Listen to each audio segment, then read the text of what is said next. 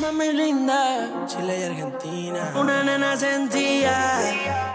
Cris, qué lindo, qué lindo tenerte acá en Argentina. ¿Cómo te recibió Argentina? Bien, bien, súper súper amable.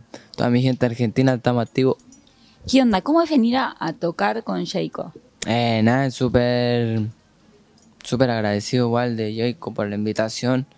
Y aparte de eso, vamos a romper, venimos con un, con un show súper bueno. ¿Cómo recibiste esa noticia? Cuando te dijeron, hey, te eligieron para abrir el show de... ¿Qué, ¿Cómo lo viviste? Eh, sí, bien, bien. Igual emocionante, po, porque igual que sean invitado especial, igual se agradece de corazón y esperamos hacer pronto el Luna Par solo. Cris, sin duda has tenido un año increíble. Eh, ¿Cómo lo viviste vos? ¿Cómo estás viviendo vos todo lo que está pasando en tu carrera? Bien, ya estamos más tranquilos, estamos cómodos, adaptándolo a esto de la fama, la- las redes. Y nada, dándole de a poquito, callado.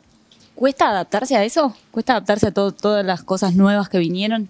Sí, sí, de, de, de principio sí, ahora ya estamos madurando un poco. ¿Cuándo te diste cuenta que, que estaba pasando, que estaba sucediendo, que todo se estaba haciendo realidad? Imagino que un sueño hecho realidad. Eh, ¿Cuál fue ese momento en el que dijiste, hey, me parece que, que está pasando? Hace poco, como hace dos meses atrás, fue hace poco. Pero todo, todos los otros meses andaba así, tenía muchas cosas. Con la mano en la pared, desde que yo te probé, no te podía olvidar. Eres de otro planeta. Nosotros quizás te conocimos más a, raíz de, bueno, por ejemplo, Una Noche en Medellín, un montón de hitazos que has sacado que se hicieron súper virales.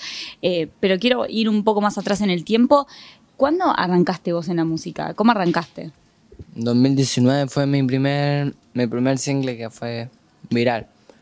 Eh, de ahí no paré hasta seguir haciendo música y hasta que salió el palo que, que el Medellín y me, me dio a conocerme para otros lados. Eso estaba esperando yo.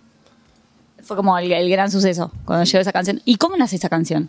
Eh, en el estudio estábamos con, con un francés, un productor, y yo quería grabar ese día, entonces no teníamos, no teníamos dónde grabar, que el estudio estaba ocupado y, grabamos en su casa, en una, era un estudio así casero, las cosas ahí.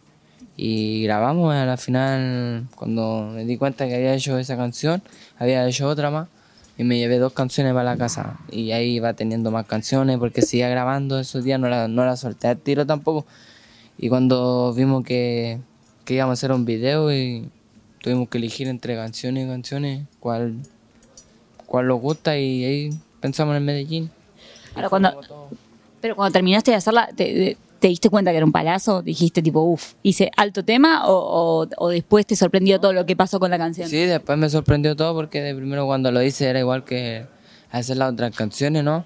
Era una más de mis canciones que iba a sacar. ¿Disfrutás esas horas en estudio? ¿Cómo sos a la hora de meterte a hacer música? Depende, a veces estamos tres horas, cuatro horas, cinco horas, seis horas. Eh, es dependiendo igual de la... Es dependiendo de la, de la escritura que hay saliendo ahí mismo y, y el énfasis que uno tenga. Que igual hay veces que grabamos tarde y nos da sueño y todo, entonces me gusta grabar más la tarde ahora. ¿Pero se disfruta ese proceso? Eh, te- ¿Disfrutás esas horas ahí adentro? Sí, claro, fuimos hierba, todo ahí. Estás chill con amigos. Sí. Clave también eso, ¿no? El, el estar disfrutando que la, que la gente que te acompaña, clave la gente que te acompaña, digo, en el proceso, en la carrera, en la creación de música. Eh, sí, igual.